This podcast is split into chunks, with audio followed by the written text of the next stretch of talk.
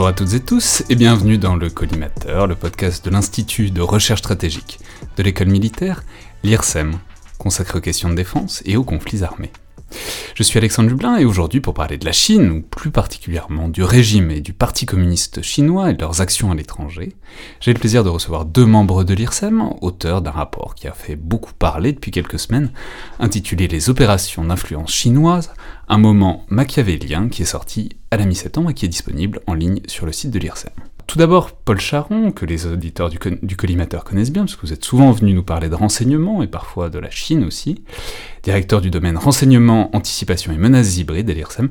J'ai signalé que vous êtes aussi docteur en études chinoises et spécialiste donc de questions de renseignement. Donc bonjour Paul, bienvenue à nouveau dans le collimateur. Bonjour. Et ensuite, le deuxième co-auteur et invité euh, n'est autre que Jean-Baptiste Jean-Gène Villemer, le directeur de l'IRSEM, alors spécialiste de beaucoup de choses, d'éthique et de droit de la guerre notamment, mais euh, je vais préciser que vous vous intéressez aussi depuis un moment aux opérations d'influence et aux manipulations de l'information, puisque vous aviez notamment participé à un rapport intitulé Les manipulations de l'information, un défi pour nos démocraties en 2018, et euh, vous étiez notamment penché sur les tentatives d'influence russe dans les cycles électoraux, en particulier français. Donc bonjour, bienvenue dans le collimateur. Bonjour Alexandre. Je signalais aussi par souci de transparence, même si je l'ai déjà fait souvent, que euh, en tant que directeur de l'IRSEM, vous assurez la supervision éditoriale du podcast. C'est-à-dire que globalement, c'est avec vous que je discute euh, des invités et euh, des thèmes d'émission. C'est d'ailleurs ce qui explique que vous ayez réussi aussi longtemps à échapper à un passage dans le podcast, parce que je peux dire que ça fait deux ans et demi que le collimateur existe, et ça fait donc deux ans et demi que j'essaye de vous convaincre de passer dans l'émission, notamment sur des questions d'éthique de la guerre et d'usage des drones en particulier. Vous avez même pas fait un, dans le bunker depuis le début du podcast, alors que vous avez quand même dirigé toute une collection au PUF euh, sur les séries télévisées. C'est dire euh, mes capacités de persuasion sur le sujet.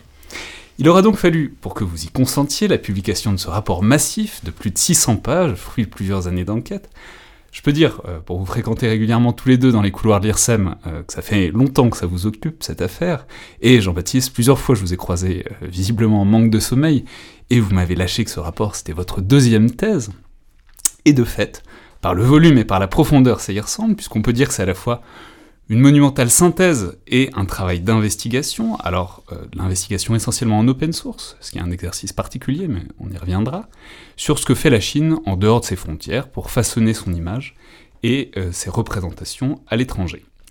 C'est ce qu'on peut appeler donc globalement les opérations d'influence. On parle souvent dans cette émission de la montée en puissance capacitaire de la Chine.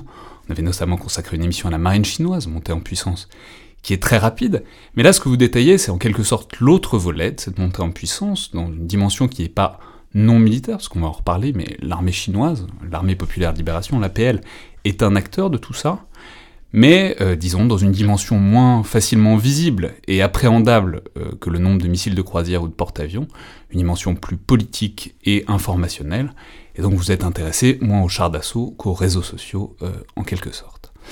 Alors, la première question, ce serait celle de la genèse de ce rapport. C'est-à-dire, qu'est-ce qui a déclenché ce travail de synthèse et d'enquête à deux? Est-ce que c'est un événement précis? Est-ce que c'est une somme d'évolution? Ou plutôt peut-être un intérêt théorique et une curiosité sur ce volet de l'action extérieure chinoise, peut-être symétriquement à ce qui a pu être fait par un tas d'acteurs différents au sujet de la Russie depuis quelques années? Jean-Baptiste Jean-Jean le rapport est le, fruit d'un contexte que vous avez rappelé en, introduction. Euh, d'abord, la publication du rapport CAPSIRSEM, euh, donc avec le, Centre d'analyse de, prévision de stratégie du, du Quai d'Orsay en 2018 sur la manipulation de l'information, euh, qui est un rapport qui n'était pas focalisé sur un pays, mais qui citait de nombreux exemples russes. Vous l'avez aussi rappelé, parce qu'à l'époque, en 2017-2018, quand on y travaillait, c'était les cas qui étaient les plus documentés. Et dans ce rapport, il y avait quand même deux pages de mémoire sur la Chine, dont un encadré sur euh, le, point de vue euh, euh, australien. Et il nous a semblé, en sortant du rapport, donc en 2018, fin 2018, début 2019, que c'était vraiment un point à, creuser. Et l'autre élément de contexte, c'est en 2019 l'arrivée, le recrutement à l'IRSEM de, Paul Charon, qui se trouvait être un spécialiste et de la Chine et des services de renseignement, et qui était donc bien placé pour conduire cette, euh, cette recherche euh, à l'IRSEM avec moi. Donc l'idée du rapport est, née de la coïncidence entre ces, entre ces deux éléments contextuels.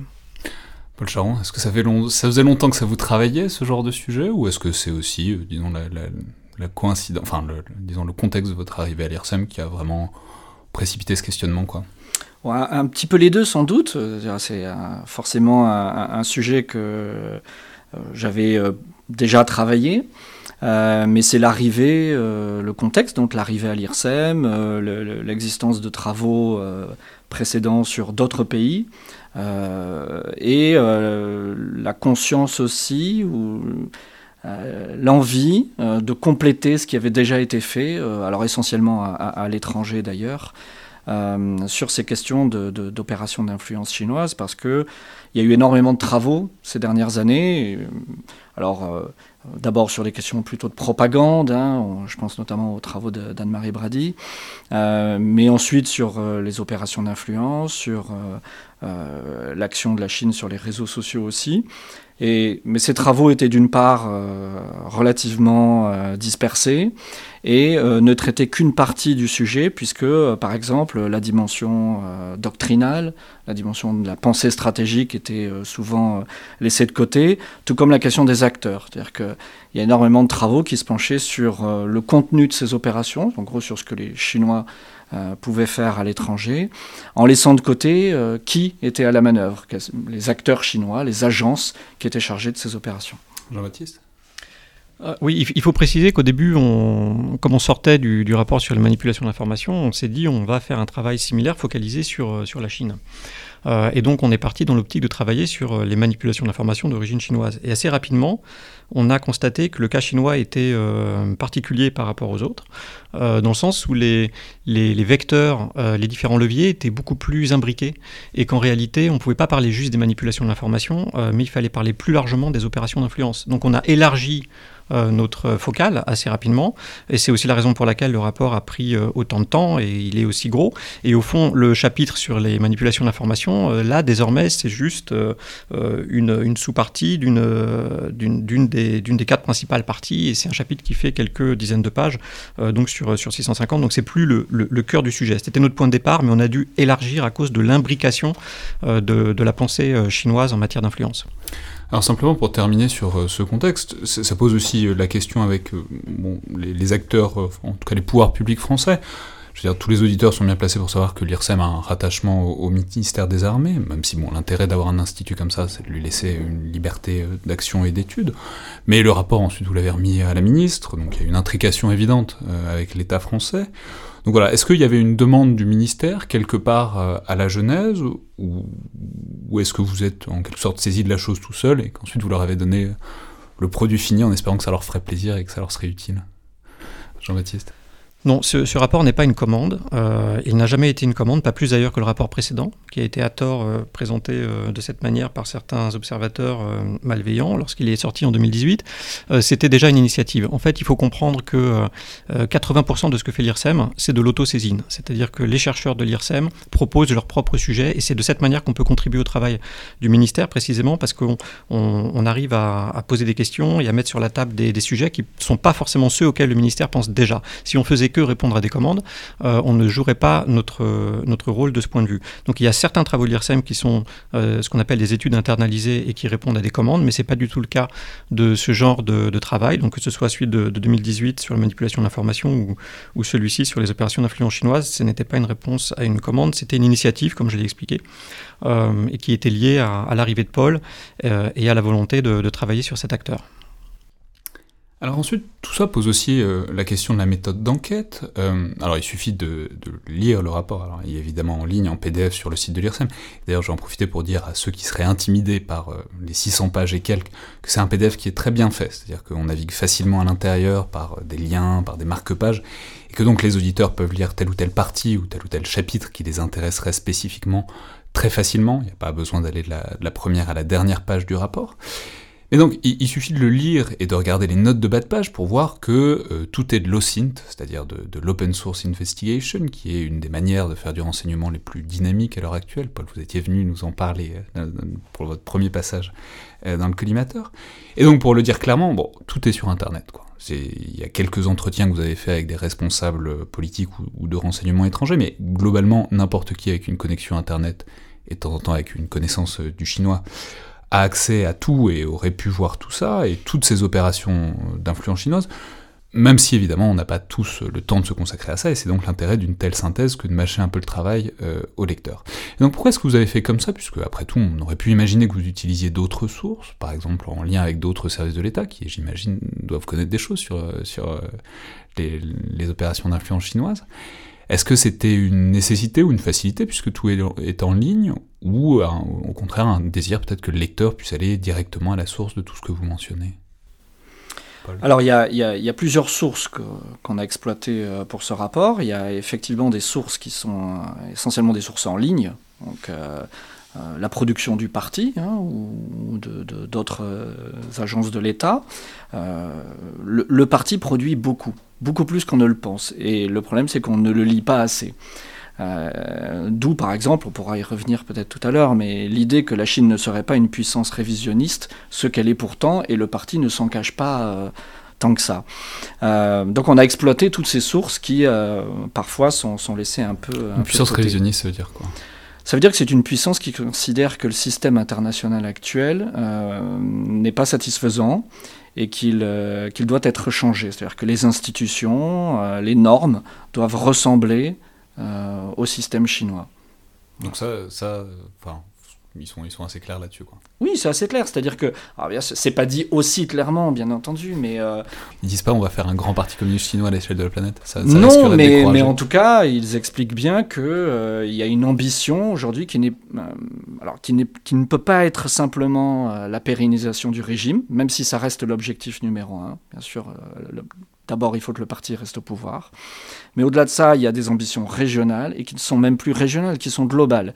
Et euh, depuis 2017 au moins, les discours de Xi Jinping, la production du parti, euh, les travaux de l'école centrale du parti sont très clairs sur cette question. Il y a une ambition globale du Parti communiste chinois. Donc l'idée, c'était vraiment de présenter aussi, euh, d'exploiter toutes ces sources qui sont parfois un petit peu négligées. Euh, mais ce ne sont pas les seules, c'est aussi euh, tout ce qui est en, ligne finalement, non seulement sur les réseaux sociaux, en langue occidentale, donc tout ce qui se passe sur Twitter en anglais, sur Facebook, Instagram, etc., mais aussi sur l'Internet sinophone, réseaux sociaux comme sites. Euh, et des sites très variés, euh, de, des sites de, bases de données académiques, hein, où euh, des officiers de l'APL, par exemple, écrivent des articles, et donc on peut apprendre beaucoup de choses sur les sujets d'intérêt de l'APL, l'intelligence artificielle, la guerre des cerveaux, le pouvoir discursif, etc., toutes ces théories qui sont produites aujourd'hui par l'APL. Euh, mais aussi euh, ben, des, euh, des marchés publics, des passations de marchés publics qui sont disponibles sur Internet et dans lesquels on peut apprendre beaucoup de choses sur, sur l'organisation de l'APL, sur des, des, officiers qui dirigent des bases, etc. Toutes ces ressources sont assez peu exploitées. D'abord parce que ça nécessite euh, un peu de compétences, pas forcément beaucoup, mais un peu de compétences en, en moyens au SINT. Et puis surtout, ça demande un, accès à la, langue chinoise. Et on, a essayé du coup de rassembler un petit peu euh, tous les petits bouts du, puzzle pour, euh, pour atteindre ce, résultat. Et puis il y a quand même une autre partie qu'il faut mentionner, euh, c'est les missions euh, que nous avons euh, pu réaliser un petit peu partout sur la planète, parfois ensemble, parfois séparément, en Amérique du Nord, en Europe et en Asie. Jean-Baptiste? Oui, pour, revenir sur l'OSINT, je crois qu'il est, il est important de, dire que le grand avantage de l'OSINT, c'est qu'il donne, qu'il montre avoir des résultats qui sont démontrables euh, sourcé, euh, donc reproductible. C'est-à-dire que le lecteur peut reconstituer le cheminement, il peut refaire l'enquête en même temps qu'il lit. Euh, donc il n'est pas obligé de, croire parce qu'on lui dit qu'on a fait un entretien avec une source anonyme, ce qui est complètement douteux. et avec une source de renseignement chinois dans un parking obscur et sans témoin Par exemple, mais c'est un, un, raisonnement, une démonstration qui suit plusieurs étapes, qui à chaque fois sont, sont, sourcées, et il suffit de, de, de suivre la démonstration pour finalement en être convaincu. Donc le pouvoir de, conviction de Lozint est très grand précisément parce qu'il donne, euh, à voir les, ses preuves. Et, donc c'est un, grand avantage de mobiliser l'OSINT dans un, dans un travail de, ce type, c'est tout simplement que c'est des sources qui sont, ouvertes, qui sont reproductibles et, que, chacun peut, s'approprier.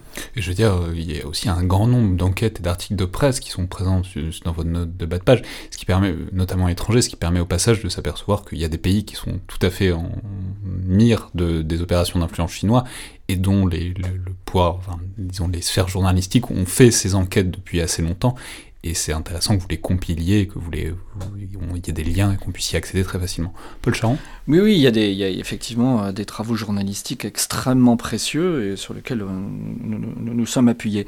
L'intérêt de ce rapport, c'est aussi de montrer la puissance de l'OSIN. C'est-à-dire que euh, dans, sur certains points du rapport, sur certains sujets, on va sans doute plus loin, plus facilement, que euh, les services de renseignement.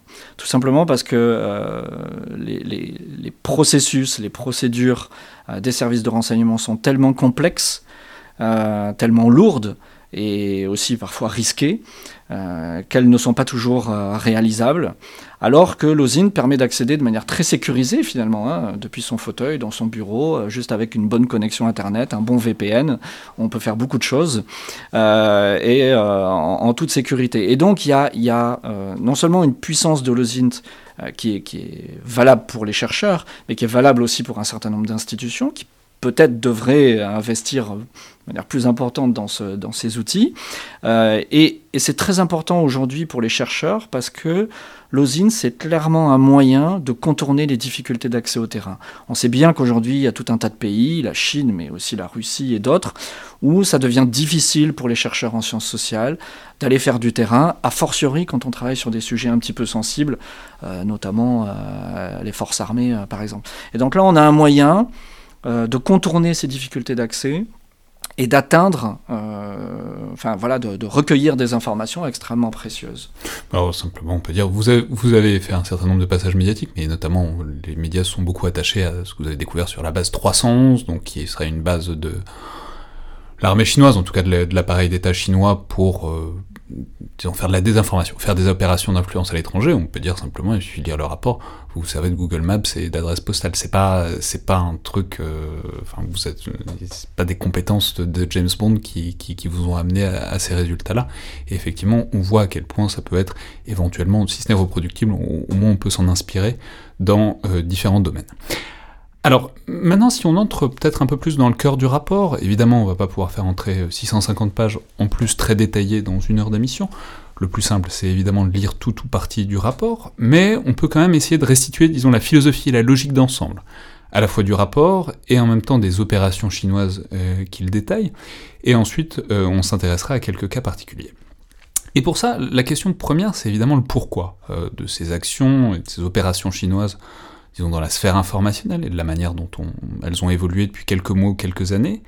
C'est-à-dire, bon, la logique et la philosophie qui se cachent en dessous pour euh, les acteurs et les décideurs chinois. Et c'est notamment, vous avez mentionné l'expression tout à l'heure, c'est une attention à ce que vous appelez donc un pouvoir discursif et j'ai notamment découvert avec un certain amusement que ça vient apparemment de l'influence de Michel Foucault euh, dans les milieux décisionnels chinois. Alors c'est pas la première fois que j'entends dire du mal de, Foucault et de ce qu'on appelle parfois la French Theory, mais généralement c'est plutôt au sujet de l'influence sur les campus américains euh, que dans les quartiers généraux euh, chinois. Donc expliquez-nous peut-être la centralité de cette notion, de ce souci du pouvoir discursif. Paul il, faut, il faut, nuancer l'importance de cette théorie. Euh, effectivement, alors Foucault est un auteur, un des auteurs français sans doute les plus, connus en, Chine, euh, mal connu, diraient certains, euh, c'est sans doute le cas, mais en tout cas, il a inspiré d'abord les diplomates euh, et euh, puis, plus récemment les, militaires de, l'APL. L'idée de, de, ces auteurs hein, qui, qui, réfléchissent à partir des thèses de Foucault, alors ils reprennent notamment sa leçon inaugurale au Collège de France, donc l'ordre du discours, dans lequel Foucault montre, enfin en tout cas c'est comme ça que les Chinois l'interprètent, c'est-à-dire que contrôler la parole, c'est prendre le pouvoir. Euh, et donc en prenant le pouvoir, on empêche son adversaire de s'exprimer sur la scène internationale. Et les Chinois estiment que euh, les Américains euh, les empêchent de s'exprimer. Et dans la mesure où cette notion de pouvoir discursif, elle est venue pour remplacer la notion de soft power. Cette notion avait connu un engouement assez, important après la publication, enfin après la traduction du livre de Joseph Nye euh, en Chine. Euh, mais assez vite, les Chinois se sont rendus compte que c'était un échec euh, politique et qu'il fallait trouver voilà, de, nouvelles sources d'influence. Et c'est à ce moment-là que la notion de pouvoir discursif a émergé. Un, deuxième élément qui est, je crois, très important, c'est celui de l'objectif ou du public euh, qui est visé par ces opérations. Et là, vous, mobilisez une notion qui est centrale apparemment pour le Parti communiste chinois, même historiquement, qui est, mais qu'on connaît assez peu euh, en France, en tout cas moi que je connaissais pas, qui est, celle de front uni. Alors c'est-à-dire si je résume très schématiquement, euh, un objectif de front au sens presque du front populaire, quoi, c'est-à-dire d'union au-delà euh, du noyau dur, c'est-à-dire pas les Chinois qui sont au PCC, pas les, même si la propagande interne c'est toujours important évidemment, mais c'est-à-dire ceux qui sont autour, hein, un public chinois qui serait pas totalement acquis, mais qu'on pourrait séduire et qui serait donc l'objectif euh, premier de ces opérations d'influence chinoise. Paul Charon Oui, alors le Front uni, effectivement, c'est une notion très ancienne qui n'est pas proprement parlée euh, chinoise. Hein. C'est, en fait, c'est une notion marxiste et surtout léniniste. Euh, donc on la, trouve notamment dans, dans La maladie infantile du communisme de, Lénine. Euh, et c'est une stratégie de conquête du pouvoir d'abord. C'est-à-dire que pour conquérir le pouvoir, eh ben, parfois les mouvements communistes ont besoin de s'allier avec des mouvements non communistes. et ce qui donne des fronts unis. Et euh, cette, théorie euh, léniste a été appliquée euh, notamment par Mao Zedong en Chine. Ça a conduit notamment au premier Front Uni, donc c'est-à-dire cette alliance entre, entre 1924 et 1927 entre les nationalistes et les communistes. Puis un deuxième Front Uni pour lutter contre, contre l'invasion japonaise. Euh, mais euh, Alors, si vous transposez à aujourd'hui, qu'est-ce que ça donne ben, Si vous voulez, après 49, donc après la prise du pouvoir par, euh, par les communistes, le Front Uni a été institutionnalisé et est devenu un moyen, si vous voulez, de, lutter contre les ennemis du parti. C'est-à-dire que le Front Uni, il faut se le représenter comme une, succession de cercles concentriques. Donc vous avez le parti, autour vous avez effectivement, comme, comme vous le disiez, les Chinois qui ne sont pas membres du parti, et donc il faut rallier au projet du parti. Donc il faut éviter que, ne se constitue une force sociale d'opposition et qui viendrait contester l'hégémonie du PCC. Et puis ensuite, on va étendre ces cercles au-delà du territoire chinois. Donc ça va être d'abord les diasporas chinoises, euh, qui constituent une menace hein, pour, pour l'hégémonie du parti, puisque cette diaspora, elle maîtrise la langue chinoise, elle maîtrise les codes culturels chinois, et donc elle est susceptible, mais elle a été exposée en tout cas dans, les démocraties, aux valeurs libérales, et donc elle est susceptible d'importer ces valeurs en Chine, et donc de menacer l'hégémonie du PCC. Et donc il faut aller mener une espèce de euh, guerre cognitive, de guerre des récits, euh, de guerre de réseau, pour rallier ces populations au projet du parti. Et puis on peut étendre ensuite le cercle au-delà euh, dans les sociétés d'accueil. Mais là où je trouve ça très important, c'est que ça, peut aider à comprendre certaines choses qui peuvent nous paraître des maladresses ou des, erreurs de la propagande, ou disons de l'influence chinoise. On, en reparlera plus en détail, mais il y a certaines choses qui nous heurtent, euh, nous. Mais en fait, la raison que vous expliquez bien, c'est qu'en fait, c'est pas, pas nous l'objectif, le public visé, c'est pas nous, en tout cas, premièrement, c'est qu'il y a des cercles qui viennent avant nous, et du coup, il faut pas juger cette propagande, cette influence à raison de ce qu'elle fait sur nous, mais à ce qu'elle fait peut-être des cercles plus proches euh, de l'origine de ces opérations d'influence. Jean-Baptiste? Oui, je voulais juste préciser que aussi une des raisons pour, pour lesquelles euh, la notion de front uni est particulièrement difficile à, à, comprendre, c'est qu'elle est, euh, elle est polysémique, elle, elle, désigne plusieurs réalités, non seulement un concept, euh, comme, euh, comme Paul vient de le montrer, un système même, mais c'est aussi une, institution précise, puisque ça renvoie à ce qu'on appelle dans le, ce qu'on présente dans, le, dans la partie sur les acteurs, au département du travail du Front Uni, le DTFU. et le DTFU a 12 bureaux qui désignent en réalité les, les cibles principales. Donc, comme Paul l'a dit, il y a naturellement la, la diaspora, donc le, le bureau des affaires des, Chinois euh, euh, outre-mer, mais il y a aussi les affaires religieuses, il y a aussi les minorités euh, ethniques, il y a un bureau spécifiquement sur le Xinjiang. et donc, ces, ces, 12 bureaux désignent les cibles principales du DTFU, qui sont les cibles prioritaires de l'influence chinoise dans le monde. Et comme vous disiez, Alexandre, ces, cibles sont prioritairement liées à la, diaspora. C'est-à-dire que ce n'est pas d'abord les opinions publiques occidentales, en l'occurrence par exemple françaises, américaines, canadiennes ou britanniques, ou australiennes qui seraient les destinataires de ces opérations d'influence, et c'est la raison pour laquelle il faut pas se tromper quand on analyse le phénomène dit des loups guerriers, des diplomates loups guerriers, euh, et qu'on se dit mais euh, on ne comprend pas parce que c'est tellement contre-productif, euh, ces diplomates qui scient sur la branche sur laquelle ils sont, ils sont assis parce qu'ils se mettent la population locale à dos, ils font pas leur travail d'ambassadeur, etc. En réalité, leur objectif n'est pas là. Leur objectif est de plaire à Pékin. et leur objectif est d'envoyer un message non seulement à Pékin, à la population chinoise en Chine, mais aussi aux diasporas chinoises partout dans le monde, précisément parce que, comme Paul l'a dit, ce sont eux euh, qui sont euh, considérés comme les plus dangereux parce que ce sont ceux qui sont susceptibles d'importer euh, dans les allers-retours fréquents, dans les liens familiaux, professionnels qu'ils continuent d'avoir avec la Chine continentale. Ce sont eux qui sont susceptibles d'importer des idées corruptrices, démocratiques et, libérales en Chine. Et, c'est ça que le parti veut éviter. D'où cette priorité donnée à la diaspora. Alors ça, c'est le, cadre général et le cadre presque conceptuel de, ces opérations d'influence. Maintenant, si on essaye de saisir un peu le contexte et disons l'évolution depuis quelques mois ou quelques années, presque depuis l'extérieur, euh, c'est-à-dire on peut faire plusieurs hypothèses sur cette montée en puissance des opérations d'influence que vous faites. Alors il y en a un certain nombre, mais globalement ça varie entre euh, l'opportunisme, l'excès de confiance et au contraire euh, l'espèce d'insécurité au sein des cercles dirigeants chinois qui fait qu'ils seraient amenés à surcompenser euh, cette insécurité par une agressive, enfin disons une suragressivité extérieure. Alors comment est-ce qu'on peut appréhender en quelque sorte ce, disons ce contexte, ces évolutions depuis quelque temps? Paul Charon oui, euh, alors effectivement, l'intérêt du rapport, c'est qu'on présente différentes hypothèses. Euh, moi, je pencherais pour l'opportunisme. Euh, en gardant à l'esprit que... Donc l'opportunisme, c'est-à-dire il y a des troubles dans le système international, les démocraties sont en crise, autant pousser ses pions... Euh, pour reprendre les termes du parti exact, euh, y a, on est, le parti est dans une période d'opportunité historique. Voilà. et donc il faut, il faut saisir cette opportunité.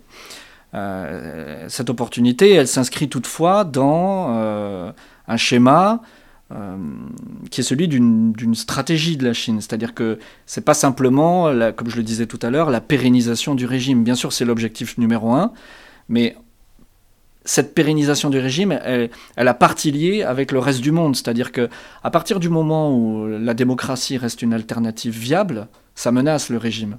Et donc, si on peut démonétiser cette alternative ailleurs dans le monde aussi, et c'est pour ça que, par exemple, pendant la crise de la Covid, les, médias chinois euh, n'ont cessé de, montrer à la population euh, chinoise euh, à quel point les démocraties étaient incapables de gérer cette crise sanitaire, contrairement au système chinois qui lui était particulièrement efficace. Voilà, il y a, c'est vraiment, il y a vraiment cette ambition de, porter atteinte à l'alternative démocratique. Donc oui, il y a une ambition et globale et une opportunité historique. Et cette opportunité, elle repose sur quoi? Euh, dans ces dernières années, le Trumpisme, qui est vraiment le signe pour les Chinois de l'effondrement euh, américain, le Brexit, qui dit la même chose d'une partie de l'Europe, euh, voilà, et bien évidemment la Covid avec la démonstration que nos pays sont incapables de gérer la, crise sanitaire. Jean-Baptiste je crois qu'il faut insister sur le fait que ces différentes options que vous présentez et que, Paul a, détaillées ne sont pas mutuellement exclusives. Euh, il y a une dimension opportuniste, il y a aussi, euh, comme, euh, comme vous disiez, Alexandre, une, sorte d'ubris quelque part, c'est-à-dire de, prise de conscience et même d'excès de confiance en soi par rapport au, fait que, la, Chine est en passe de devenir la première puissance mondiale à plusieurs égards, pas encore militaire, mais en tout cas qu'elle taquine les États-Unis de ce point de vue.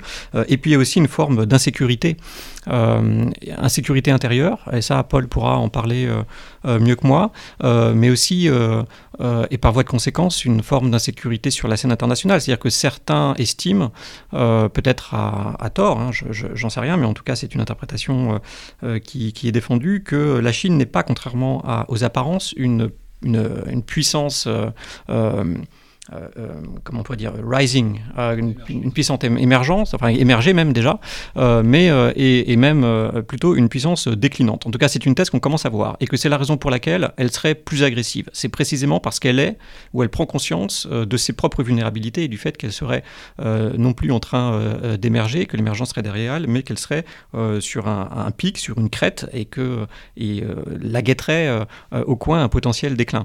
Donc c'est aussi cette forme d'insécurité qui, qui s'articule avec un excès de confiance en soi, une forme d'ubris et un opportunisme qui est lié aux problèmes que connaissent les démocraties libérales. Et, tout ça peut se combiner. C'est pas l'un ou l'autre. Je crois que la réalité est sans doute dans la combinaison de ces différents facteurs.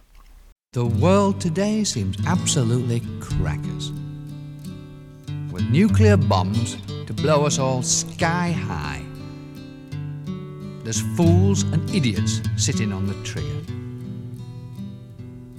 It's depressing and it's senseless, and that's why. I like Chinese. I like Chinese.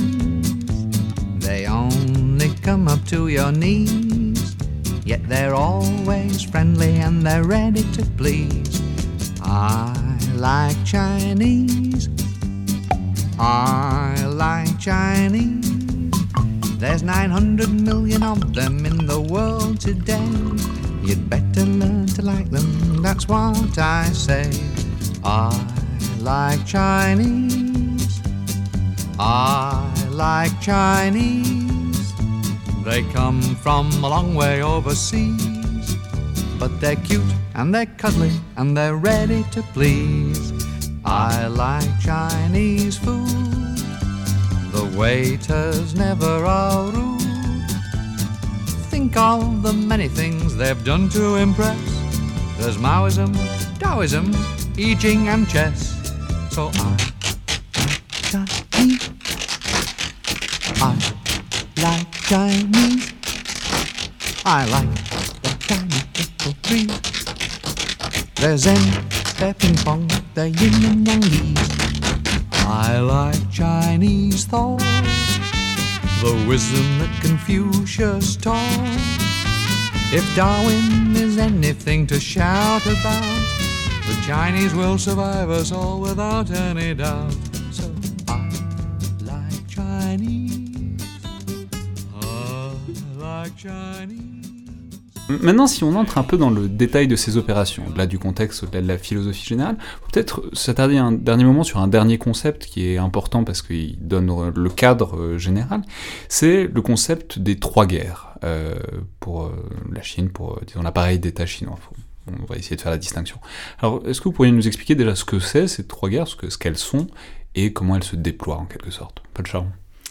Oui, alors pour, pour, bien comprendre les trois guerres, il faut, même brièvement, il faut, il remonter à la conférence de Goutier en 1929, dans laquelle euh, Mao explique, c'est un moment où Mao est en train d'essayer de prendre le pouvoir au sein du parti, euh, il est encore euh, plutôt un, dirigeant secondaire, et il explique que, contrairement à ce que pensent d'autres dirigeants chinois, le but de l'armée rouge n'est pas de faire la guerre. En tout cas, le premier but de l'armée rouge n'est pas de faire la guerre, mais d'accroître la puissance politique, la capacité politique euh, du parti.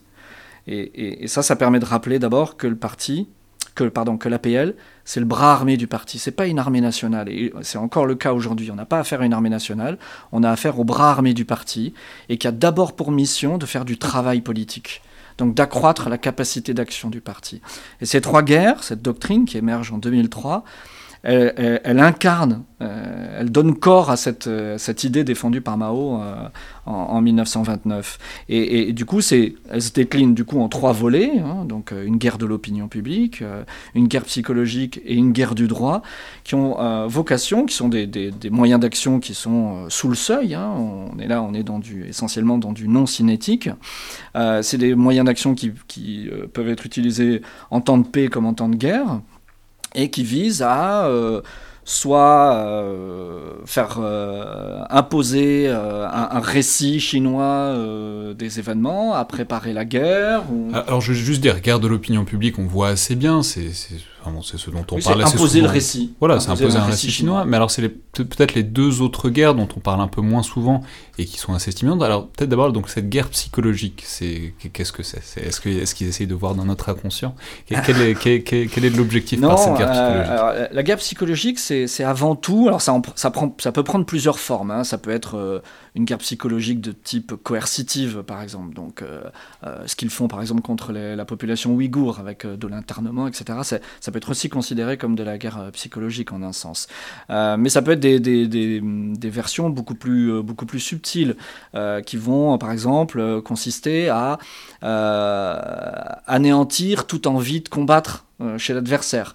Euh, ce qu'ils font par exemple quand ils déversent à Taïwan euh, des, des, des, des, informations disant que l'armée taïwanaise est une armée de pacotille, qu'elle est incapable de rivaliser avec, avec l'armée chinoise, que les officiers sont des incompétents, etc. Bref, que l'armée taïwanaise s'effondrerait en quelques heures face à la, face à la PL. Ça, c'est, c'est, le, le, type de, de, de, guerre psychologique que les, que les Chinois peuvent mener. C'est-à-dire déprimer les cibles, quoi. Voilà, c'est ça. C'est, c'est, c'est c'est aussi quelque part une, modernisation de, de, euh, de ce qu'on trouvait dans la Chine classique de la période des royaumes combattants, qui, était l'école de la parole, où on allait faire la guerre dans l'esprit de l'adversaire. Et, on en a une, une évolution euh, très récente avec des travaux autour, alors avec l'intégration dans cette guerre psychologique de toute la dimension cognitive, c'est-à-dire qu'il ne s'agit pas simplement d'anéantir la volonté de combattre de l'adversaire, mais aussi de façonner sa façon de percevoir son environnement, euh, sa façon d'agir, sa façon de se conduire, euh, la capacité à euh, modeler ses valeurs.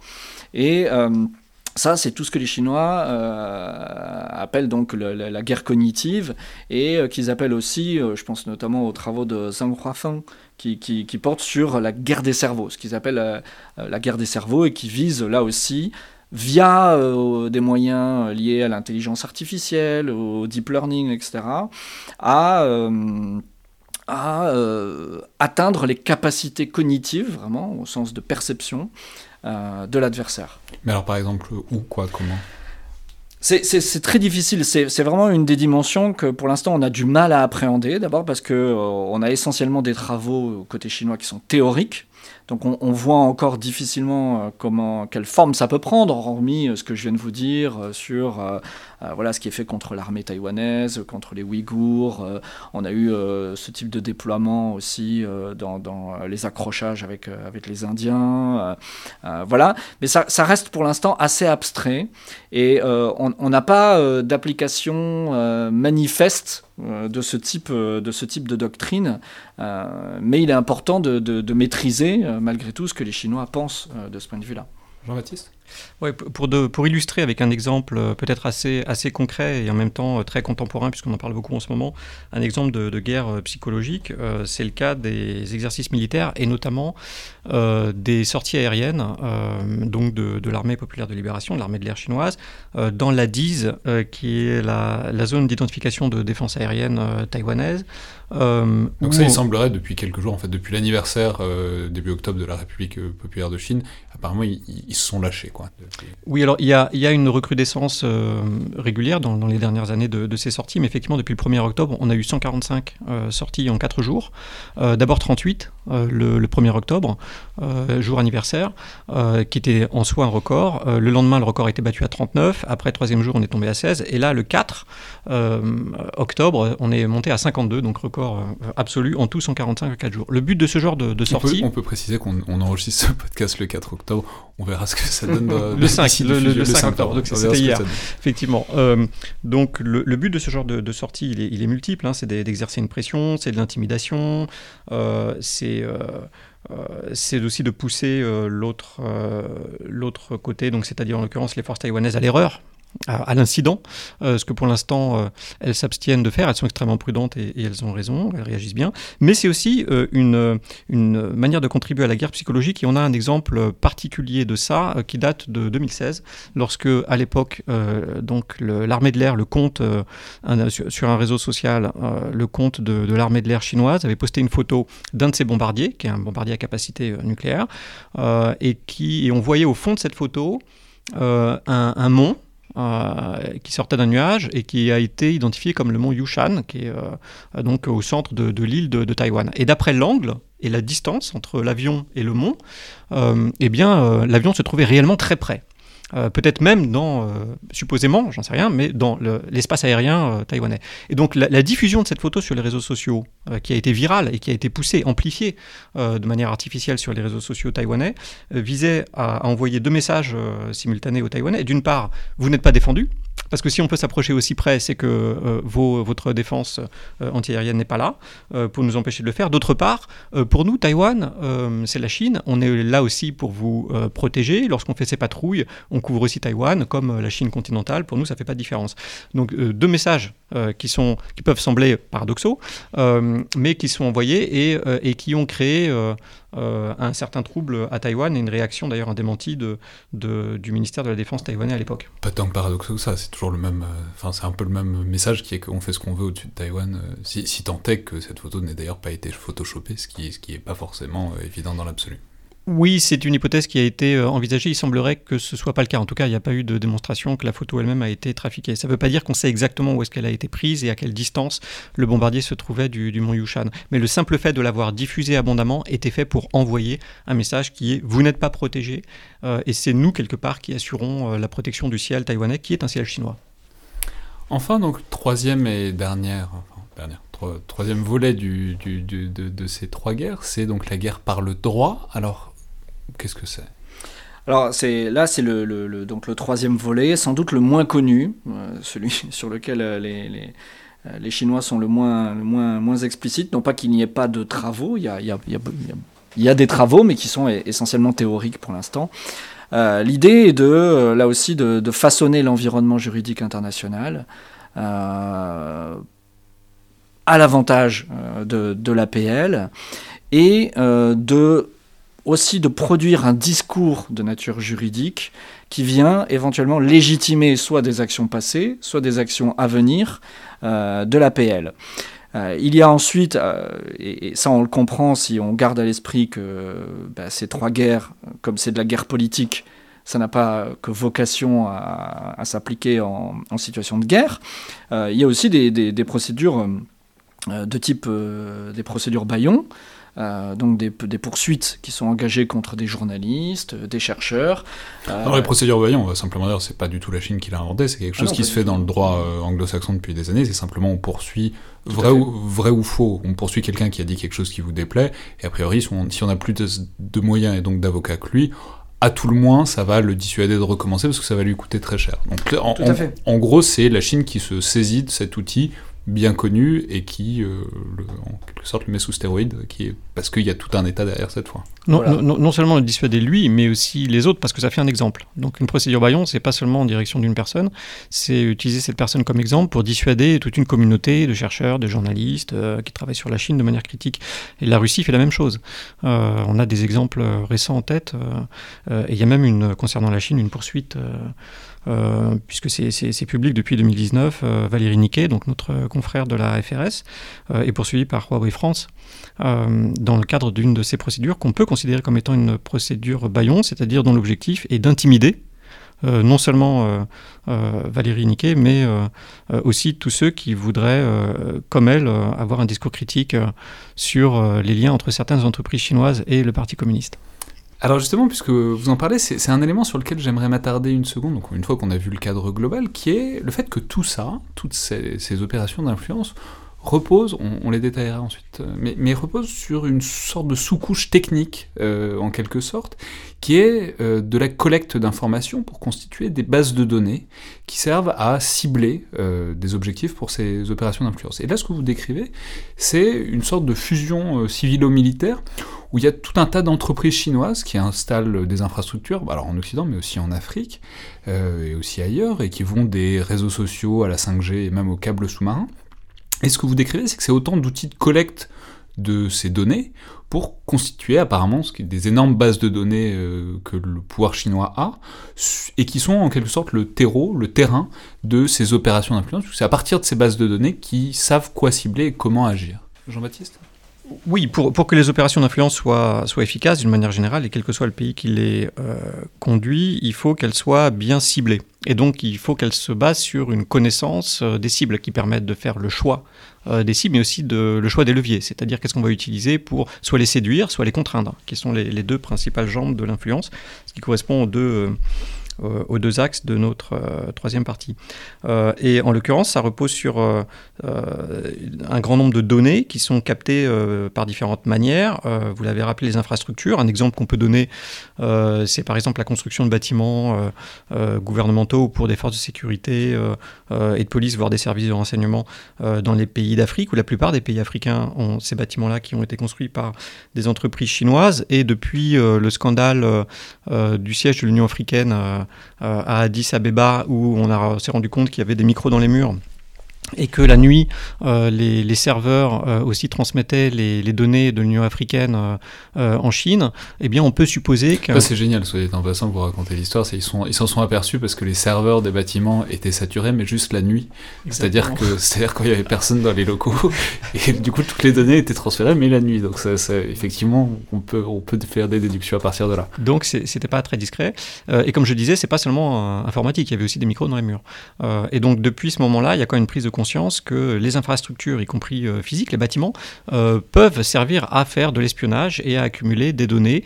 Euh, or, ça n'a pas empêché les années suivantes un grand nombre de chefs d'État africains, voire de, de, gouvernements, de structures étatiques africaines, de se faire construire ce genre de, bâtiments par, les Chinois. Donc là, ça présente un risque. On peut capter les données de cette manière-là. Une autre manière, c'est bien sûr les câbles sous-marins, où la Chine se, positionne de plus en plus. Il y a naturellement les services téléphoniques les services euh, satellites. Euh, et tout ça vient nourrir des bases de données qui sont considérables, également aussi nourries par des, formes de stations de recrutement sur place dans les différents pays qui font des fiches et qui envoient des, profils ensuite qui sont centralisés à, à, Pékin ou ailleurs en Chine. Et tout ça nourrit des bases de données de plusieurs millions de personnes qui sont des cibles potentielles d'influence parce qu'elles sont dans des cercles soit politiques, économiques, universitaires, des décideurs euh, où on connaît les préférences des uns et des autres, euh, euh, les différents goûts, les différentes potentielles faiblesses aussi qui peuvent être instrumentalisées ensuite pour des opérations ciblées conduites par les services ou le Front Uni.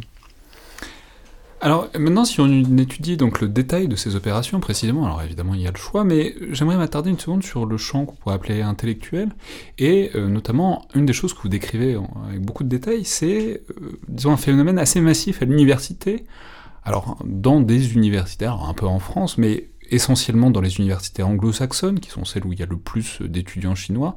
Alors, euh, on pense évidemment au Royaume-Uni et aux États-Unis, mais aussi en Australie, parce que, en fait, euh, pour des raisons de proximité géographique, en fait, il y a beaucoup d'étudiants chinois dans les universités australiennes. Et de coûts.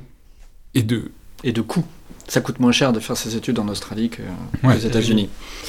Et donc on voit apparaître dans toutes ces universités des sortes de pressions en tout genre sur les contenus de l'enseignement euh, qui, qui, qui, donc des pressions qui viennent de Chine. Alors expliquez-nous un peu comment ça marche, parce que c'est pas aussi simple que l'idée qu'on a parfois que les étudiants chinois sont autant d'espions potentiels, ou en tout cas que certains sont des agents du parti, ça, ça, ça peut être vrai. Mais ce que vous décrivez, c'est en fait un jeu d'influence et de pression assez complexe qui permettent à court, à moyen et à long terme de peser plus ou moins sur les contenus de l'enseignement supérieur dans un tas de pays non chinois, enfin dans un tas de, champs euh, universitaires. Paul? Oui, alors c'est effectivement extrêmement complexe, il faut, faut, être très nuancé quand on s'attaque à cette question, euh, d'autant que les, processus ne sont pas forcément identiques d'un pays à l'autre. Euh, mais d'une manière générale, disons qu'on a... on a euh, les acteurs chinois s'appuient effectivement sur la présence d'une grande communauté d'étudiants chinois qui sont mobilisés alors, ce qui, est difficile, c'est que dans certains cas, on, a des preuves que la mobilisation vient, par exemple, d'acteurs du Front Uni euh, ou même de, l'ambassade hein, euh, qui, interviennent pour euh, faciliter la mobilisation des étudiants. on a eu le cas ici en France. Hein, moi, j'ai été témoin de, mobilisation de, mes étudiants par, les autorités chinoise. Et pourquoi que, quelque chose que vous diriez serait de la calomnie envers le régime chinois, quelque chose comme ça, ça? Non, c'est-à-dire que, euh, alors, euh, en fait, le parti va mobiliser les étudiants chinois pour soit faire pression à l'université, par exemple, sur des contenus, sur l'organisation d'événements. Alors, c'est parce qu'il s'agit. En fait, il faut bien comprendre que l'objectif du parti, c'est que partout dans le monde, le discours sur la Chine soit positif. Une fois qu'on a compris ça, ben, on comprend que toutes leurs actions vont dans ce sens-là. Donc il faut éviter que des gens qui ont envie de dire du mal de la Chine puissent s'exprimer. Donc euh, bah, il ne faut pas que le Dalai Lama puisse venir faire une conférence dans une université. Euh, il ne faut pas qu'on organise un colloque qui va parler de ce qui se passe au Xinjiang ou au Tibet. Euh, voilà, donc si ou des partisans des droits de l'homme, des choses comme ça. Voilà. Donc il faut que tout ça ne puisse pas avoir lieu. Donc on peut procéder de différentes manières. On peut opposer un refus de visa aux chercheurs qui travaillent sur ces questions-là, ce qui est une forme de, pression exercée sur eux. On peut, via la mobilisation des étudiants, euh, empêcher la tenue même de ces événements. Euh, on peut, euh, via ces étudiants, encore une fois, euh, faire pression dans les cours même sur des enseignants qui décident de traiter de ces questions. on peut aussi, via les instituts Confucius, qui sont, pour une partie d'entre eux au moins, insérés dans, les campus, faire pression sur les achats des bibliothèques, ce, qui s'est déjà vu sur certains campus, donc le, choix des livres, voilà, mais aussi sur les programmes de recherche, comme les instituts Confucius finance une partie euh, du budget de, l'université, enfin abonde le budget de l'université, eh ben, ils considèrent qu'ils ont leur mot à dire sur les programmes de recherche, etc.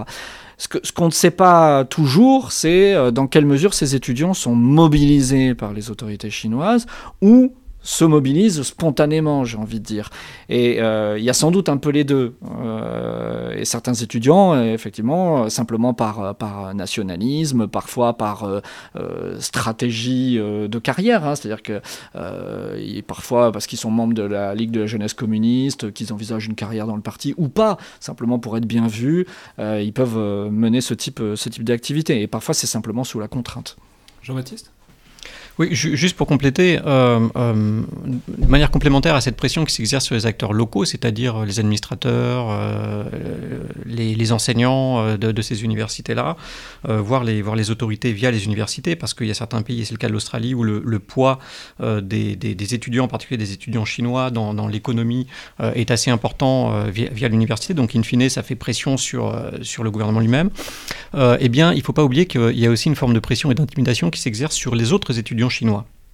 Euh, et c'est-à-dire qu'il y, a des cas qui sont documentés dans le rapport qui sont assez spectaculaires, euh, de, cas euh, dans lesquels dans une classe, certains étudiants chinois ont été dénoncés par certains de leurs camarades, sans savoir d'ailleurs nécessairement lesquels, donc ça crée un climat de suspicion permanent.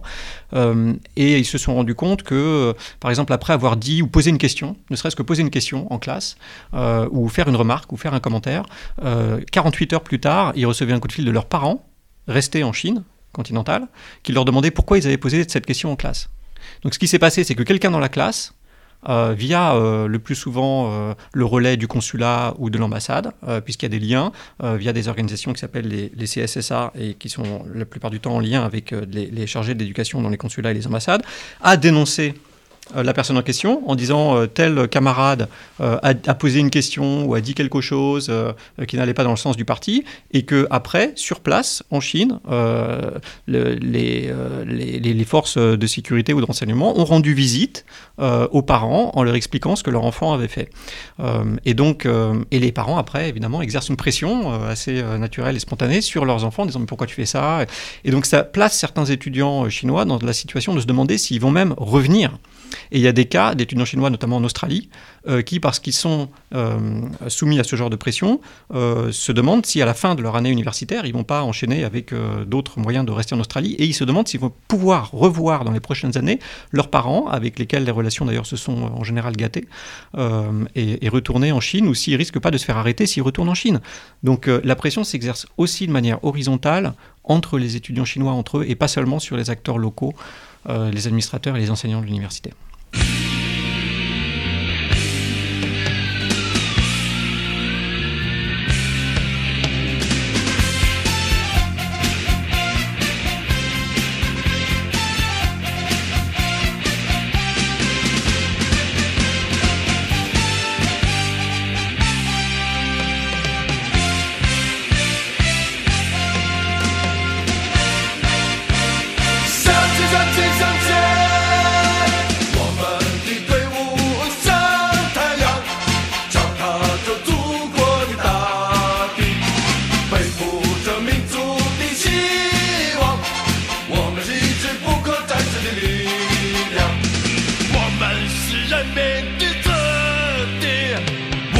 是人民的武装。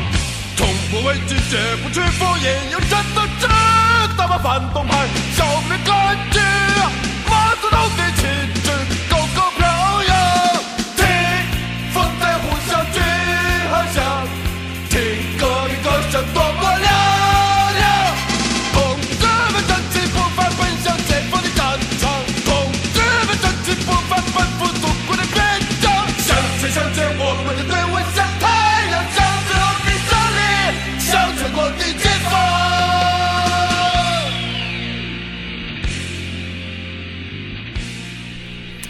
Alors ça c'est le domaine donc euh, universitaire. Un autre exemple dont j'aimerais dire un mot, c'est euh, ce qu'on pourrait appeler la sphère euh, politique. Alors ce que vous décrivez, c'est tout un ensemble d'actions pour peser, disons, sur les paysages politiques occidentaux euh, au sens large. Alors il y en a en France, évidemment, il y a des responsables politiques qui sont identifiés comme des relais d'influence chinois dans le rapport. Euh, ça, se trouve assez facilement en le lisant. Mais vous décrivez qu'un des laboratoires, en tout cas un des bastions avancés de, ces opérations d'influence, c'est notamment l'Europe centrale et orientale, alors notamment la République tchèque. Alors euh, comment et pourquoi en quelque sorte? Paul Charon.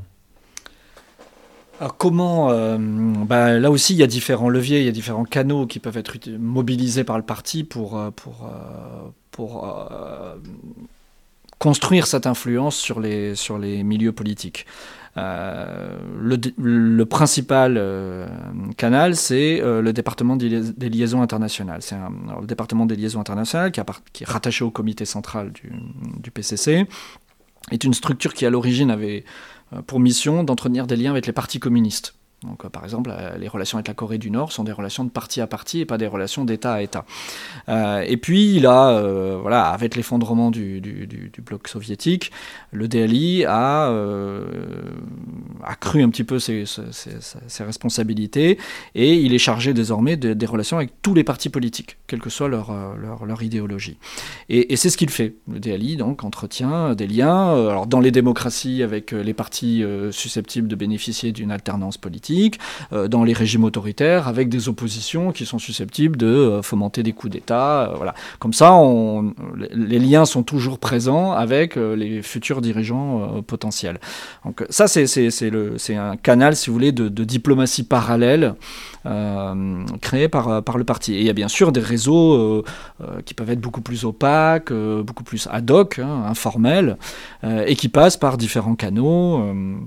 Euh, qui peuvent être liés à des relations personnelles de, de- de- de dirigeants chinois avec des, des dirigeants locaux. Euh, pourquoi pourquoi la- la- la- l'Europe centrale et orientale? D'abord parce que euh, euh, c'est plus facile. C'est plus facile que- que- qu'en qu'en Europe de l'Ouest parce que euh, il y a aussi une capacité de la Chine beaucoup plus forte à jouer de son levier économique dans ces pays-là. Donc elle peut venir avec des, euh, euh, des projets d'infrastructures, de, gestion des ports, etc., dont ces pays ont besoin pour leur développement, pour, parfois pour, pour se relever du- du- d'une crise économique.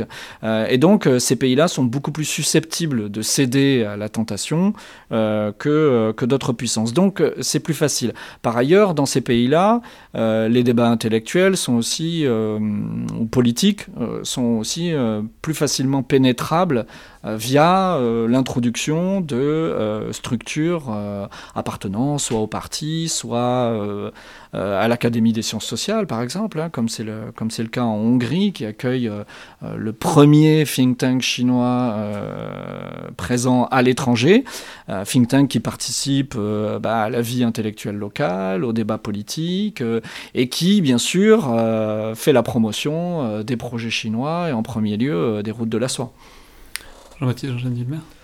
Un, autre intérêt de l'Europe centrale et orientale, c'est aussi que tous euh, les pays ne font pas partie de l'UE. Euh, et c'est la raison pour laquelle la Chine les a réunis dans un format qu'on appelle, euh, qu'on appelait, puisque maintenant ils sont plus 17, mais 17 plus 1. Euh, et il y a aussi dans ce format, par exemple, des pays des Balkans, par exemple la, Serbie, qui est avec la Hongrie le principal euh, ventre mou de, de, de, l'Europe en termes de, pénétration euh, politique euh, et économique euh, et à peu près dans, tous les domaines chinoises.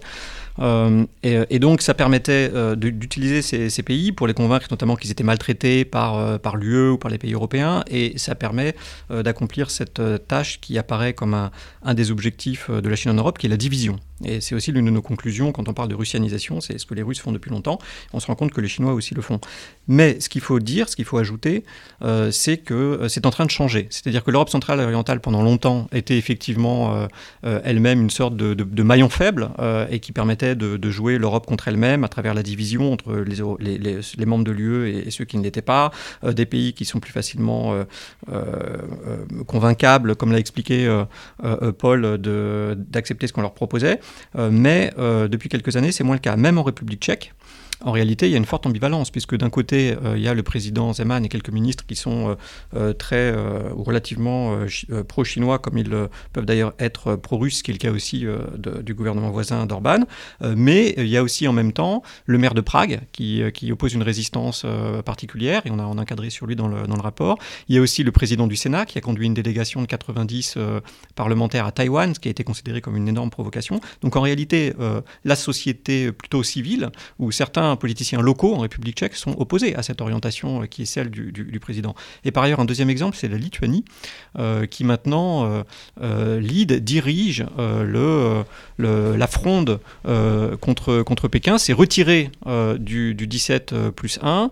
Euh, il y a quelques semaines, le vice-ministre lituanien de la Défense a fait une annonce publique en se basant sur un, rapport d'un service de, cybersécurité pour dire qu'on ne devait plus en Lituanie utiliser, en tout cas c'est un conseil qui est donné à sa population, les téléphones de marque chinoise, ce qui est quand même un positionnement euh, très fort et assez, assez unique. Euh, donc euh, le 17 plus 1 est devenu un 16 plus 1, il a été largement dévitalisé, sans doute d'autres pays vont, vont aussi sortir de ce format. Donc en réalité, la Chine, par son attitude des dernières années, par son agressivité, a réussi à se mettre à dos même ce qui était pendant longtemps un des éléments, un des vecteurs de euh, sa pénétration euh, en, Europe. Mais alors, ça, c'est donc c'est en quelque sorte les relais, la- une manière d'essayer de gagner de l'influence dans les personnels politiques. Et si on pense, enfin, si on pose la question, disons, des, des actions plus directes qui pourraient avoir lieu, alors, c'est le parallèle évidemment avec la Russie, puisque vous l'avez rappelé, ce rapport-là est sorti d'un précédent qui s'intéressait aux ingérences directes, notamment de la Russie, dans les cycles électoraux, par exemple. C'est quelque chose que vous détaillez, il y a tout un cas d'études euh, très très détaillé sur, c'est ce qu'ils ont fait à Taïwan dans des élections récentes. Est-ce que, bon, Taïwan en même temps, on comprend bien que c'est un peu particulier pour la Chine et que c'est un intérêt particulier, est-ce que ils voient plus loin, en quelque sorte? Est-ce que c'est quelque chose euh, auquel ils pourraient s'essayer euh, au-delà de ce cercle immédiat de, de, qu'est Taïwan, que pourrait être euh, Singapour, Hong Kong, etc., c'est-à-dire des pays à proximité immédiate, est-ce que des opérations d'ingérence chinoise dans des cycles électoraux sont des choses qui sont envisageables? Jean-Baptiste? Mais c'est déjà pratiqué. C'est-à-dire que dans le, rapport, on donne des exemples en, Australie et au Canada, notamment, où il y a des exemples documentés euh, de lettres, notamment, qui ont circulé sur les réseaux sociaux, voire d'électeurs qui ont été payés.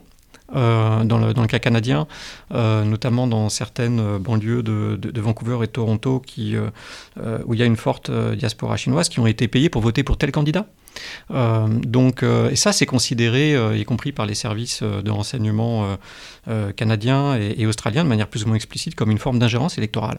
Donc déjà, il ne s'agit plus de dire que c'est quelque chose qui se passe uniquement dans l'étranger proche à Taïwan et Hong Kong. C'est déjà quelque chose qui s'est vu, qui a été documenté en Australie et, euh, euh, et au Canada. Donc c'est c'est quelque chose qui est certainement euh, reproductible, euh, y compris euh, à l'avenir en Europe.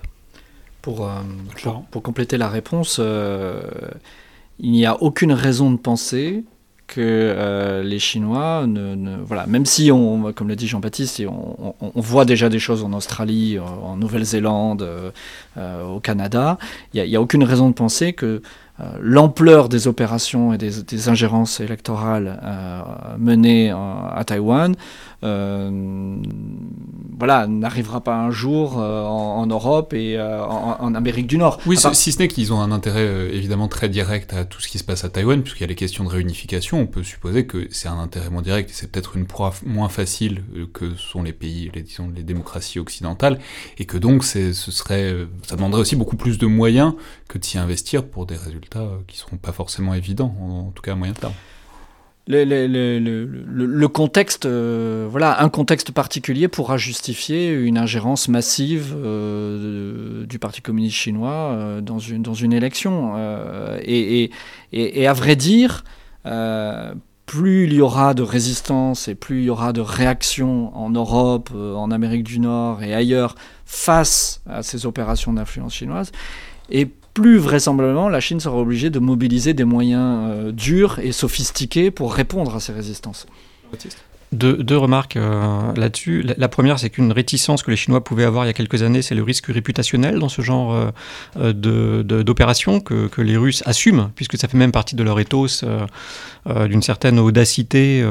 ils pratiquent l'ingérence électorale et, ils n'en ont pas honte quelque part. Ça, correspond aussi à, l'image qu'ils veulent projeter de leur service de renseignement. Or, ça, ça a changé. C'est-à-dire que les Chinois assument maintenant, c'est la thèse qu'on qu'on défend ici. Pourquoi on parle d'un moment machiavélien Les Chinois assument maintenant davantage, et du coup, de manière plus proche des, Russes, euh, de- d'être craint plutôt que d'être euh, aimé.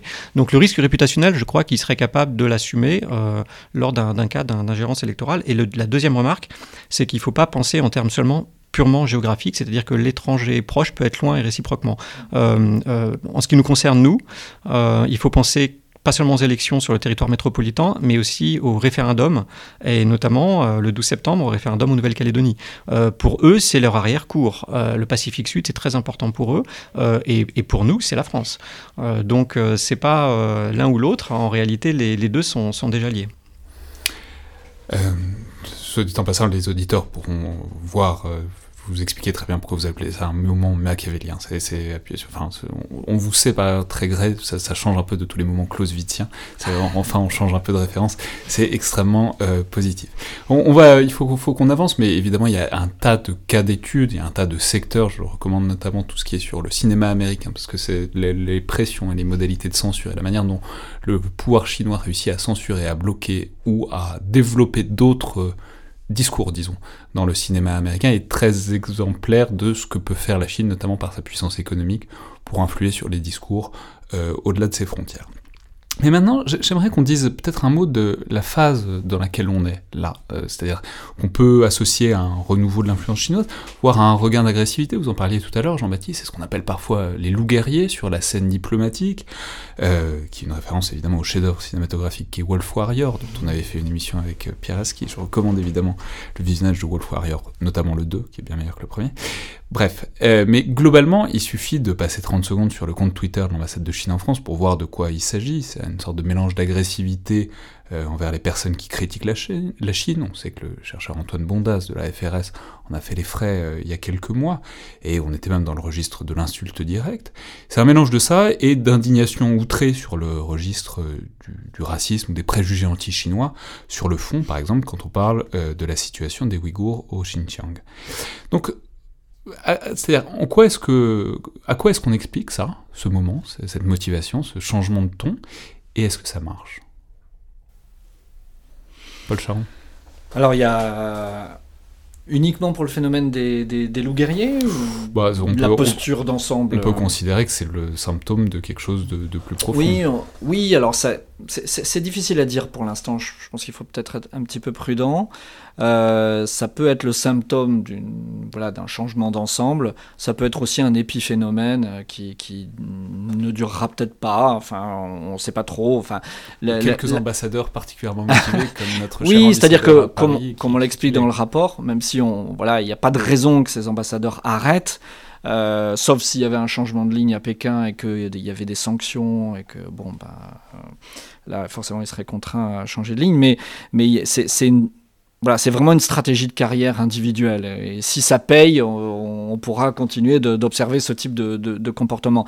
De ce point de vue-là, ça peut être considéré comme quelque chose d'assez marginal au regard du, du reste. Par ailleurs, il faut, faut- bien comprendre que le, le ministère des Affaires étrangères en Chine, dont relèvent ces diplomates, c'est une administration extrêmement faible et qui ne fait pas grand-chose à part informer les, les dirigeants chinois de, de, de ce qu'ils peuvent voir, entendre, euh, lire euh, euh, via leur poste euh, à l'étranger. Mais c'est pas c'est pas une structure de décision et euh, c'est pas véritablement une structure qui participe aux opérations d'influence pour ce qui nous intéresse. Mais là où c'est intéressant, c'est que ça renvoie aussi à ce qu'on disait au début sur les stratégies de fonds unis, c'est qu'en fait, c'est pas forcément nous, le public, même s'ils tweetent en français, c'est peut-être plutôt les Pas communautés, hein. les diasporas chinoises francophones qui peuvent se sentir, disons, motivés ou stimulés, disons, par euh, ce genre de discours. Mais, là où c'est intéressant, c'est que tout ça repose en, ligne aussi sur une stratégie de masse euh, dont il faut qu'on parle, qui est euh, alors des comptes vrais ou faux sur les, sur les réseaux sociaux, mais qui reprennent les arguments et les cibles aussi euh, de ces pouvoirs publics euh, chinois, notamment dans leurs expressions.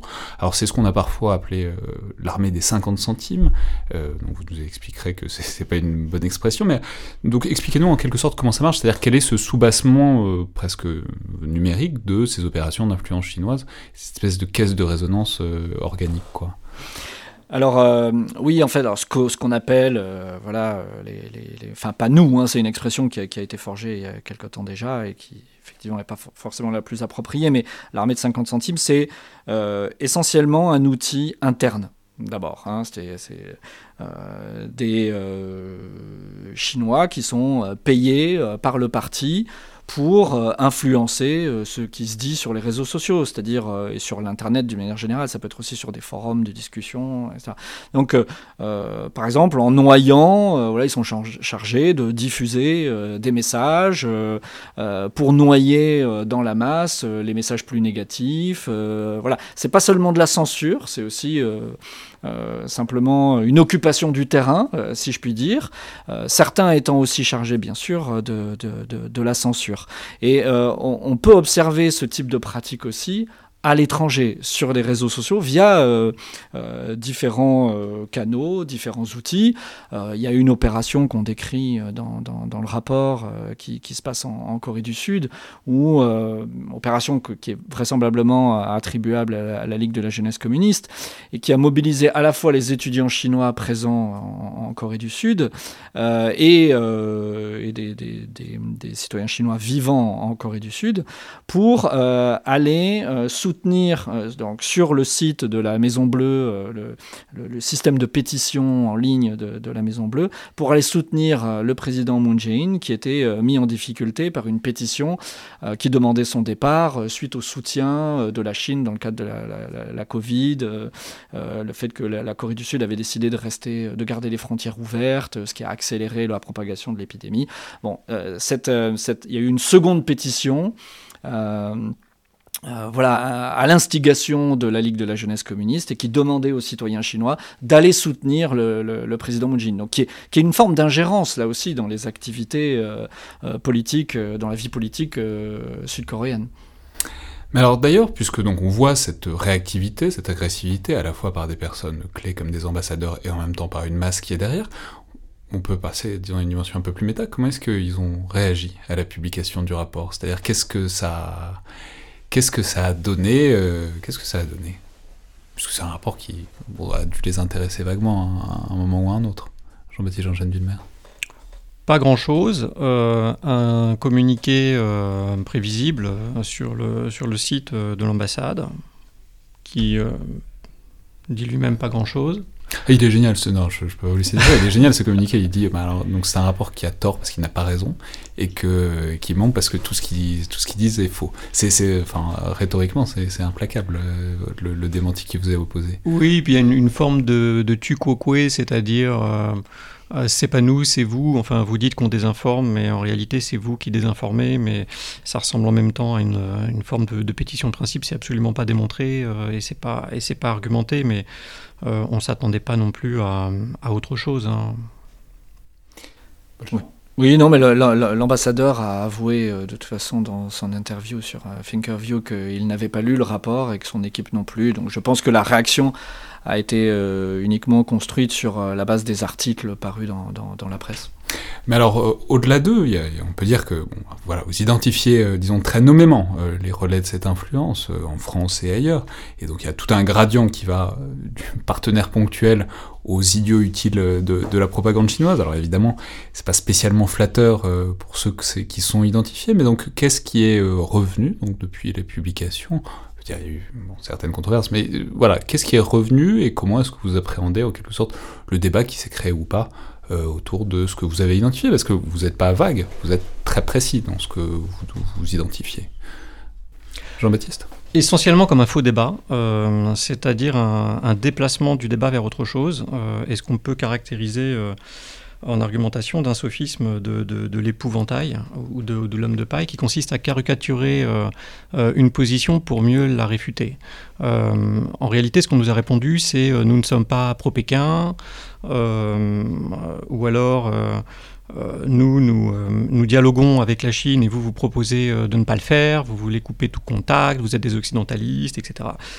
Il faut noter que nous, on se garde bien de, d'attribuer des, des ismes euh, et qu'on ne dit pas que les autres sont ceci ou cela. En réalité, on, ne dit jamais dans le rapport euh, que euh, les acteurs en question sont ou seraient pro-chinois. On ne le présume même pas et la vérité est qu'on ne le pense pas.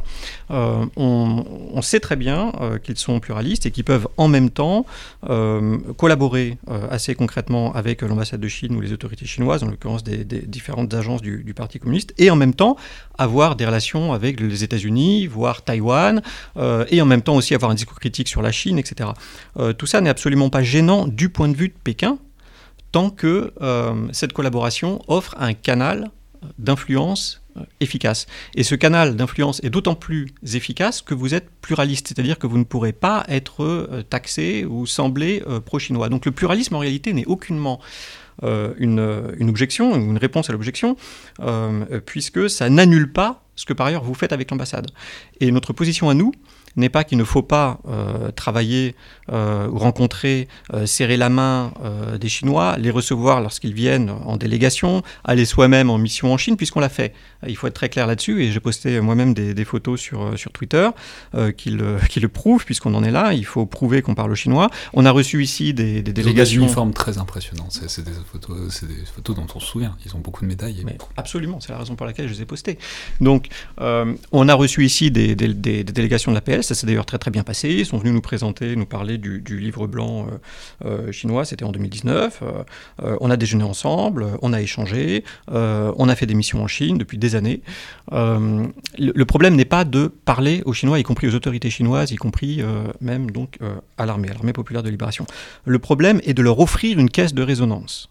C'est pas du tout la même chose. Le problème est de servir leur propagande. Lorsque vous recevez une délégation en privé, porte close, vous avez une réunion avec eux, vous pouvez leur dire, euh, d'ailleurs de manière complètement franche, que vous n'êtes pas d'accord euh, avec eux, euh, sans risquer de mettre en péril un partenariat puisque vous ne l'avez pas. C'est pas du tout la même chose que lorsque vous organisez un événement public. Euh, avec euh, l'ambassade, ou lorsque vous écrivez dans une revue qui est euh, une revue du département de propagande du Parti communiste.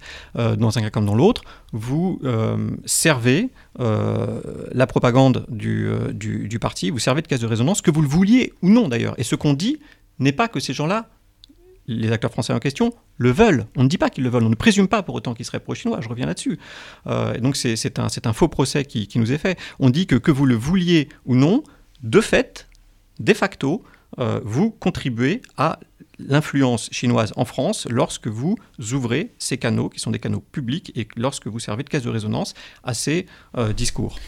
Mais justement, enfin, ce qu'on pourrait vous objecter, enfin, c'est-à-dire, c'est- on pourrait remettre en perspective tout ça. Si on remet en perspective tout ça, c'est-à-dire, on a dit que c'était évidemment des, actions qui s'inspiraient de ce qu'a pu faire la Russie, par exemple, ce que fait la Chine.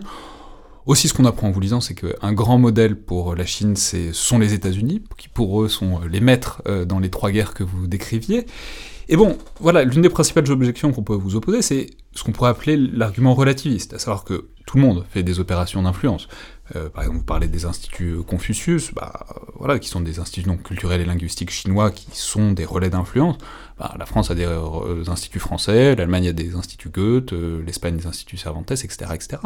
Même chose, vous relevez les programmes Young Leader, par exemple, qui sont la Chine qui essaye de repérer des gens qui seront dans les milieux dirigeants dans 10 ou 20 ans et de les fidéliser. Bah, le programme Young Leader, le nom l'indique bien, c'est les États-Unis qui font ça et très bien, et puis depuis euh, très longtemps.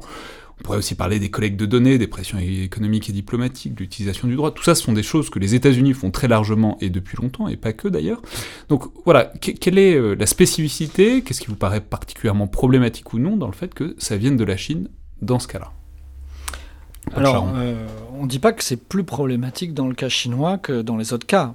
Il se trouve euh, que bah, moi, en tout cas, je suis spécialiste de la Chine. je ne me vois pas faire un rapport sur les États-Unis, la Russie ou ou la Turquie. Mais euh, donc je, travaille avant tout sur, euh, sur euh, les sujets pour lesquels je suis compétent. Et, l'IRSEM ne travaille pas uniquement sur la Chine. Il y a eu d'abord le rapport sur la Russie. Et puis je rappelle qu'ici, on a un chercheur qui s'appelle Maud Kessar et qui travaille sur les opérations d'influence américaines, en tout cas sur la diplomatie publique américaine. Donc l'ensemble des sujets, en tout cas ceux qu'on peut traiter, ceux qui semblent importants parce qu'ils euh, ils viennent d'acteurs importants sur la scène internationale, sont, traités à l'IRSEM. Donc je crois que c'est un faux, un faux procès, euh, voilà, nous dire que à quand un rapport sur les États-Unis, à quand un rapport sur je ne sais quel autre pays, c'est pas, c'est déplacer le, problème. Là, on a réalisé un travail qui porte sur la Chine, ça ne veut pas dire qu'il n'y aura pas d'autres travaux ensuite sur d'autres puissances. Après, cela étant dit, il y a malgré tout, je pense, une différence de taille. Euh, dans le cas chinois comme dans le cas russe, et comme je le disais au début, il y a une volonté révisionniste, il y a une volonté de changer euh, le système international. Et euh, on peut, euh, bien évidemment, il ne faut pas être naïf, et les Américains défendent leurs intérêts et portent atteinte aux nôtres, on l'a encore, on nous l'a rappelé il n'y a, pas, si longtemps. Et, personne n'a l'intention de cacher ce, type d'activité. en revanche, on partage avec les États-Unis un certain nombre de valeurs, certain, un certain nombre d'institutions inspirées euh, de la même philosophie politique. Euh, ce qui n'est pas le cas avec la Chine, ce qui n'est pas le cas avec la Russie. Et euh, un système, si le système, enfin, si l'ambition chinoise devait se réaliser, c'est-à-dire qu'on finisse avec un système international dominé par la Chine en lieu et place des États-Unis, on ne vivrait sans doute plus euh, dans la, même situation euh, qu'aujourd'hui. On aurait euh, une progression massive de l'autoritarisme, une restriction des libertés, de nos capacités d'action, etc. Et ça, il faut en avoir conscience. Enfin, ça pose donc aussi la question de ce qu'on conclut du rapport, notamment en termes de statut et de perception euh, donc du, régime chinois. C'est-à-dire, voilà, au terme de ça, qu'est-ce que c'est pour vous euh, la Chine? C'est dans le contexte actuel. Est-ce que c'est un éventuel partenaire? Est-ce que c'est un compétiteur? Est-ce que c'est un adversaire? Parce que c'est une critique euh, qui a pu vous être faite. disons d'être pris dans l'idée d'une guerre froide américano-chinoise, qui est une idée qui, existe vraiment aux États-Unis. Et voilà, ce serait l'idée que ce genre de rapport, ce genre de truc, ça, fermerait la voie, ce qu'on pourrait appeler une troisième voie, qu'on labellise parfois peut-être un peu hâtivement gaulliste. Enfin, si l'idée que voilà, la France aurait un truc, elle pourrait se mettre entre ces deux blocs qui se forment et que on se, disons, critiquer la Chine, en tout cas mettre en évidence ces opérations-là, ce serait automatiquement se mettre dans un bloc alors qu'il y aurait une voie indépendante à trouver peut-être pour la France ou pour l'Europe. Donc voilà, qu'est-ce que Qu'est-ce que vous en pensez Et surtout, voilà, au terme de ça, comment est-ce qu'on perçoit la Chine en termes de partenariat ou de rivalité? Jean-Baptiste Jean-Jean Milmer Déjà, pas comme un ennemi, et on a été clair parce qu'on avait anticipé cette, cette objection euh, euh, assez naturelle. Dès l'avertissement, on a fait un avertissement euh, au rapport pour expliquer précisément qu'il ne fallait pas concevoir la Chine dans une logique d'ennemi, dans une logique de, bipolarité, dans une logique euh, euh, d'exclusion, euh, et que ici, d'abord, on parlait pas de la Chine, on parlait du Parti communiste chinois, du Parti État, du régime, et non pas de, la population ou de la, ou de la société chinoise, et qu'il ne s'agissait pas d'en faire un ennemi. Ensuite, je crois que le, le positionnement de l'Union européenne est assez clair en disant c'est tout à la fois, c'est-à-dire on peut c'est un rival euh, stratégique, c'est un compétiteur, euh, mais ça peut aussi être un partenaire. Le problème est la segmentation, c'est-à-dire qu'il y a certains sujets, euh, notamment la lutte contre le réchauffement climatique, où non seulement on n'a pas le choix que de travailler avec la Chine, mais où même la Chine peut faire des choses très intéressantes et très importantes, et il y a une, capacité de, de, changer le monde, littéralement, très grande qu'il faut prendre en compte, et c'est la raison pour laquelle il faut travailler avec eux. Donc elle est tout à la fois rival, compétiteur et partenaire. Je ne crois pas qu'il y ait à, à, choisir là-dessus. Ce qui est sûr, c'est qu'elle euh, n'est pas un ennemi. Il faut surtout pas la considérer comme un ennemi. Donc on n'est pas, en tout cas nous, dans une logique euh, euh, de, de, guerre froide. Paul Charles oui, juste pour, pour compléter, je pense qu'il faut abandonner cette pensée euh, magique euh, qui consiste à croire que euh, parce que nous frayons avec les Chinois, parce que nous commerçons avec eux, ils finiront par nous ressembler. Ça, ce n'est pas, ce n'est pas vrai. et cela ne nous empêche pas de coopérer sur un certain nombre de sujets liés notamment aux biens publics mondiaux dont Jean-Baptiste vient de parler. Mais pour le reste, la Chine est plus souvent un rival qu'un partenaire. Et il, faut aussi se déniaiser sur l'hostilité de certaines de ces actions. Et c'est aussi la raison pour laquelle on a écrit ce rapport. Euh, c'est-à-dire, c'est pas parce qu'on considère que la Chine est tout à la fois un rival, un compétiteur, euh, euh, et puis un partenaire qu'il ne faut pas avoir conscience de ces actions hostiles en matière d'opérations d'influence qui sont parfois clandestines.